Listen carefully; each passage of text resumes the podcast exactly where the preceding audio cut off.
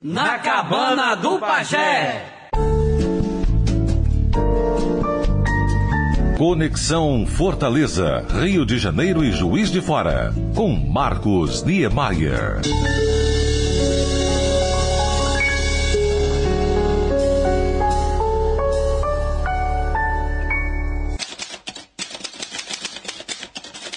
Bom dia, boa tarde, boa noite, amigão Pajé e ouvintes da cabana em todo o Brasil varonil. Brasil! Cabra da Peste, minha gente, é um bar localizado em Manuel Honório, bairro na região central da Invernosa Juiz de Fora. O proprietário do estabelecimento é o Fernando Sebastião Sacramento, natural de Fortaleza e radicado na cidade mineira há vários anos. Na tarde do último sábado, 8 de março, Fernando ligou a TV no canal que transmitia a decisão do Campeonato Cearense 2023 entre Fortaleza e Ceará na gigante Arena Castelão, já que o Bar Cabra da Peste recebe diariamente inúmeros nordestinos que residem em Juiz de Fora. Eis que, de repentemente, Luiz Damião de Jesus, 35 anos, que assistia a partida enquanto bebericavam umas e outras, resolveu ciscar no tapete quando o juiz apitou o fim do jogo, com o Fortaleza se sagrando campeão da temporada ao empatar em 2 a 2 com o Ceará. Mas como é que pode, não sabe? Meu time, Ceará, perdeu o título, perder a decisão para um time desse. Garçom, traga mais quatro cerveja e uma pura. Se bestar, eu vou quebrar tudo, não sabe? Quebra essas garrafas tudo, quebra as mesas, quebra até essa porqueira desse boteco, não sabe? Ao ouvir aquilo, o dono do estabelecimento, preocupado, ligou sem mais delongas para o 190. Poucos minutos depois, os homens pintaram no pedaço e tentaram serenar os ânimos do cabra. Espia aqui, rapaz. Deixa nós eh, falar um trem pra você, senhor. Se você não parar com essa valentia, que essas ameaças de quebrar os trem tudo, nós vai levar você pro cilindro. Que é pra você prender com quantos paus se faz uma canoa. Qualquer de- dificuldade vo- você fala comigo, que eu, eu sou vozó e eu, eu, eu trabalho na, na Globo.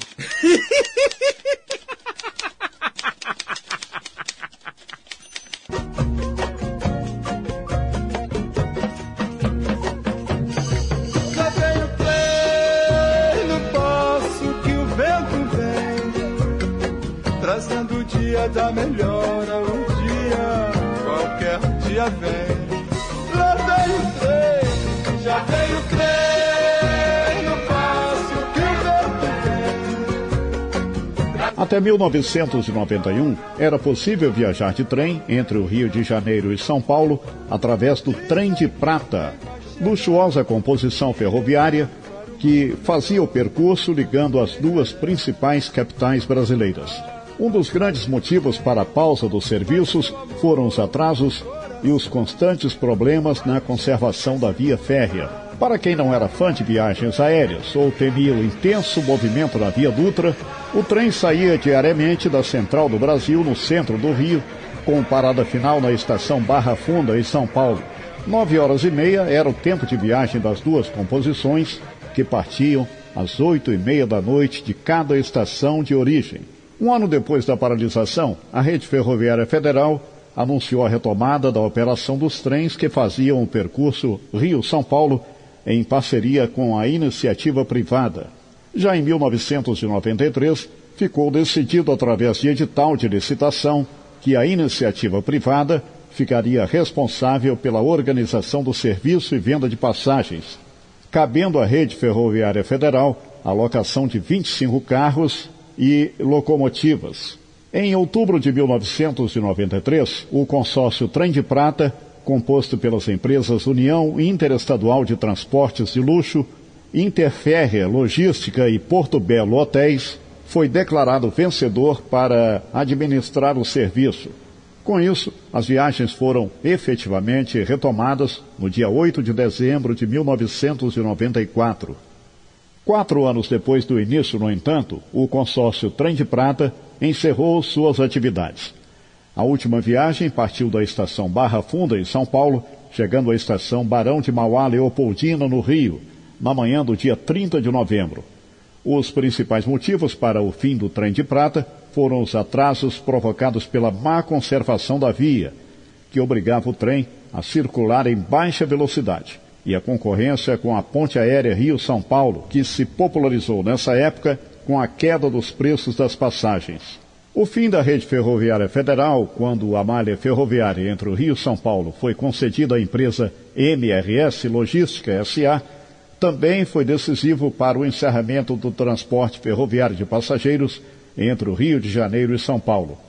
Algumas partes do trem de prata foram transportadas para o pátio da estação Mariano Procópio, em Juiz de Fora. Durante algum tempo, uma parte do vagão chegou a abrigar o Museu do Rádio, criado pelo falecido colecionador e comerciante de antiquários Geraldo Correia Rodrigues, com a transferência do acervo para uma sala na Rua Espírito Santo, no centro de Juiz de Fora, a ONG Amigos do Trem assumiu na época a administração do patrimônio. Outra parte do trem foi reformada e se transformou num restaurante chamado Trem de Prata, que fica em Santos Dumont, terra do pai da aviação, a pouco mais de 40 quilômetros do centro de Juiz de Fora.